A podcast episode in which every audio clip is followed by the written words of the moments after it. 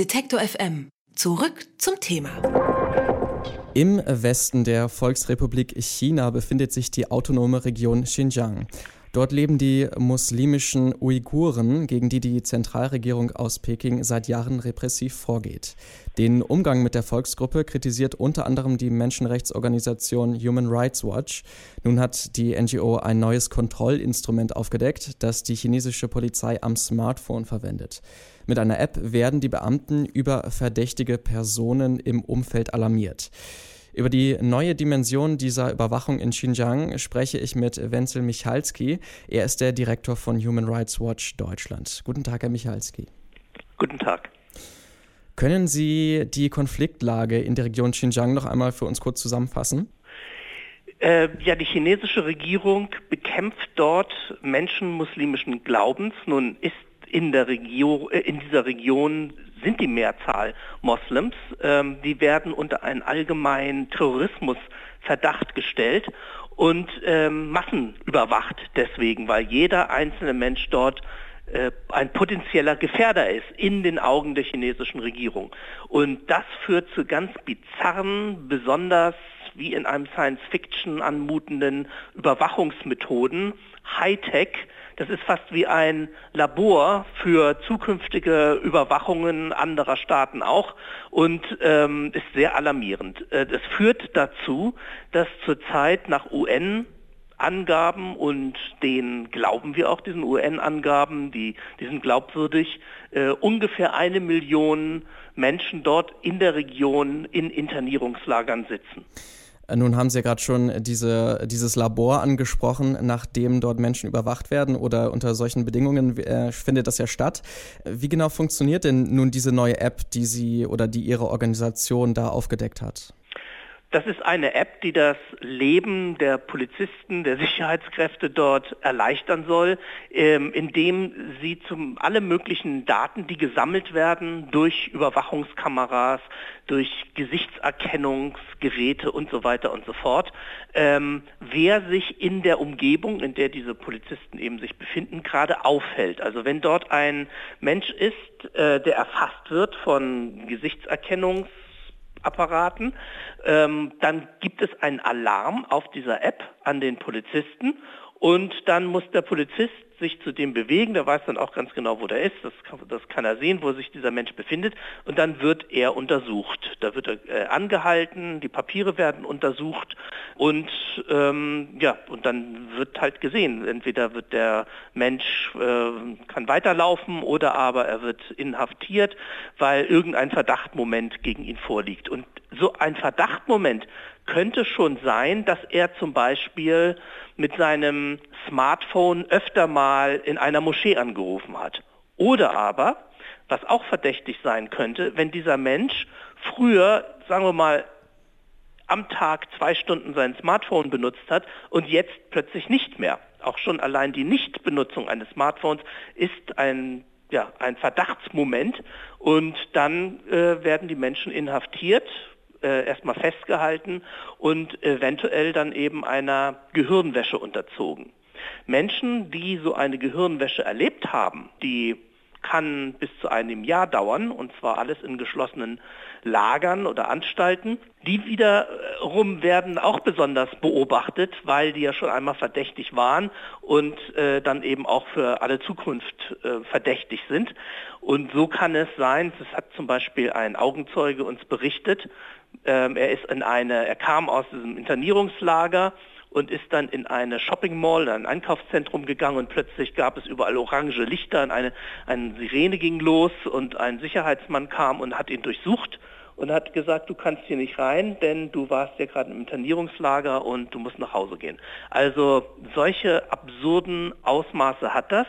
Das ist überhaupt nicht witzig, auch wenn das vielleicht etwas eigenartig und fast schon komisch klingt. Die Menschen haben große Angst, überhaupt jetzt noch mit Nachbarn oder anderen Menschen in Kontakt zu treten. Also es ist eine sehr äh, schreckliche Nachtwächter-Situation dort. Ähm, wobei absurderweise auch schon die Tatsache, dass man plötzlich sich nicht mehr mit dem Nachbarn trifft, ähm, einen verdächtig machen könnte. Nun redet die äh, Regierung in Peking ja immer gerne von äh, der Terrorismusabwehr und rückt diesen ganzen, dieses ganze Vorgehen in der Region auch immer in den Kontext des Inter der internationalen Terrorbekämpfung. Was für ein Ziel verfolgt denn die Regierung Ihrer Meinung nach? Also natürlich gibt sie das vor, die, die Terrorismusbekämpfung, aber an sich ist es ja eine Region, die sich nicht so zugehörig fühlt zum Rest von China, wie die chinesische Regierung das vielleicht äh, möchte. Sie wurde mal besetzt von den Chinesen. Äh, die Menschen dort sind im Kulturkreis eher turkischen Völkern zugeneigt, also eher zentralasiatisch zuzuordnen. Und da möchte die chinesische Regierung jede Verselbstständigung, jede Autonomiebewegung, jede eigene kulturelle Entfaltung im Kern ersticken, so ähnlich wie sie es auch schon in Tibet gemacht hat. Also es ist ein, man kann sagen, es ist ein Kulturkrieg. Die äh, Staatsideologie, die chinesische, soll auch diesem Volk überstülpt werden. Das soll sich total assimilieren und aufhören, seine eigene Sprache zu sprechen, seine eigenen Trachten zu tragen. Ähm, ja, und wie so ein gemainstreamter Allgemeinchinese sozusagen ähm, durchs Leben gehen. Bloß keinen eigenen Kopf haben. Das klingt ja schon sehr dystopisch, das Ganze. Wie muss man sich denn das jetzt aber vorstellen? Also ähm, ist es wirklich so, dass diese App oder das allgemeine Überwachungssystem, das dahinter steckt, so allumfassend schon funktioniert oder gibt es da auch noch gewisse Lücken? Also allumfassend kann so ein System natürlich nie sein, aber es ist schon so sehr umfassend, dass die Menschen gar nicht mehr normal leben können dort. Also die sind sehr äh, sehr gegängelt. Und wenn man mit Uiguren, so heißen die Leute, die dort in Xinjiang leben, wenn man mit Uiguren spricht hier in Deutschland, also Exil-Uiguren, die haben Angst zum Beispiel in Verbindung mit ihren Familien zu treten. Sie wissen gar nicht, ob ihre Eltern oder ihre anderen oder ihre Geschwister überhaupt noch zu Hause sind oder schon inhaftiert sind, äh, weil es gefährlich ist, mit denen in Kontakt zu treten. Also die Überwachung dort ist schon ziemlich total und man kann sich die gar nicht noch totaler vorstellen. Ähm, es gibt einige Berichte darüber, dass eben die Technologie schon sehr weit ist. Woran es vielleicht noch hapert, ist in der Umsetzung. Das heißt, da, wo der einzelne Mensch, wo der Polizist eben gefragt ist, der äh, die haben natürlich jetzt unglaublich viel Arbeit da, ähm, weil sie ständig alarmiert werden, wen sie da überhaupt alles untersuchen müssen. Äh, es ist keine kleine Region, es gibt dort zig Millionen Menschen, die da leben.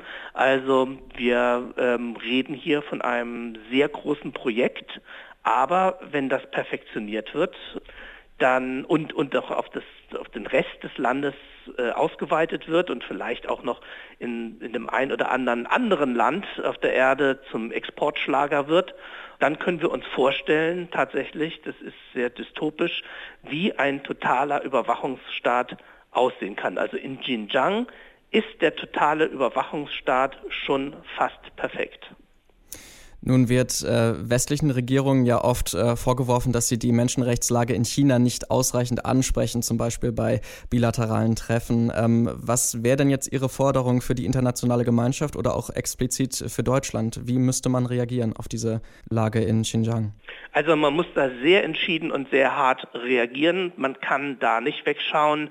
Es muss immer angesprochen werden. Soweit ich weiß, tut das die deutsche Regierung auch. Enttäuschenderweise aber viele andere Regierungsvertreter nicht. Zum Beispiel die Franzosen, die Briten, die sind da sehr zurückhaltend, noch viel mehr äh, Länder, die wirtschaftlich noch enger verbunden sind oder sich noch mehr durch eine chinesische wirtschaftliche Verbindung erhoffen. Also in der Europäischen Union werden gemeinsame kritische Forderungen, also EU-weite kritische Forderungen, immer wieder scheitern am Veto der Italiener, am Veto der Ungarn und am Veto der Tschechen zum Beispiel und auch der Griechen. Das sind alles Länder, die erwarten, dass sie durch die neue Seidenstraße, also sogenannte Belt and Road Initiative, da große Investitionen von den Chinesen bekommen. Also es ist schon, die Korruption ist schon so weit vorgedrungen, auch innerhalb in der EU, dass ähm, ein, ein, ein knallhartes und notwendige Kritik und Auftreten gegenüber den Chinesen, was das betrifft, leider nicht zustande kommt. Es kann auch nicht sein, dass Firmen wie Volkswagen dort investieren, dort herstellen lassen und dann äh, der Chef von Volkswagen, wie neulich passiert, einfach behauptet, äh, er, wüsste, er wüsste überhaupt nichts über die Menschenrechtslage in Xinjiang und er habe da auch nichts Komisches gesehen. Also das sind Aussagen, die, die sind, die gehen schon über das, was man überhaupt machen kann, hinaus. Ähm, sie sind zu verurteilen.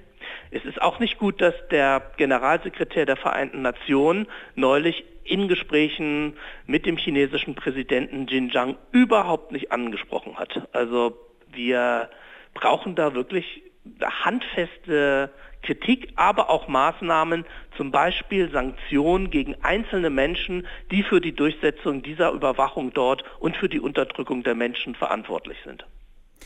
Die chinesische Regierung verwendet eine Überwachungs-App in der Region Xinjiang, mit der ist die Polizei ausgerüstet und durch diese App können die Beamten auf einen Blick detaillierte Angaben und auffälliges Verhalten von Leuten abrufen und erkennen. Das hat die Nichtregierungsorganisation Human Rights Watch bekannt gemacht. Über die Situation in Xinjiang und die neue Polizei-App habe ich mit Wenzel Michalski gesprochen. Er ist der Direktor von Human Rights Watch Deutschland. Vielen Dank für das Gespräch. Bitte sehr. Alle Beiträge, Reportagen und Interviews können Sie jederzeit nachhören im Netz auf detektor.fm.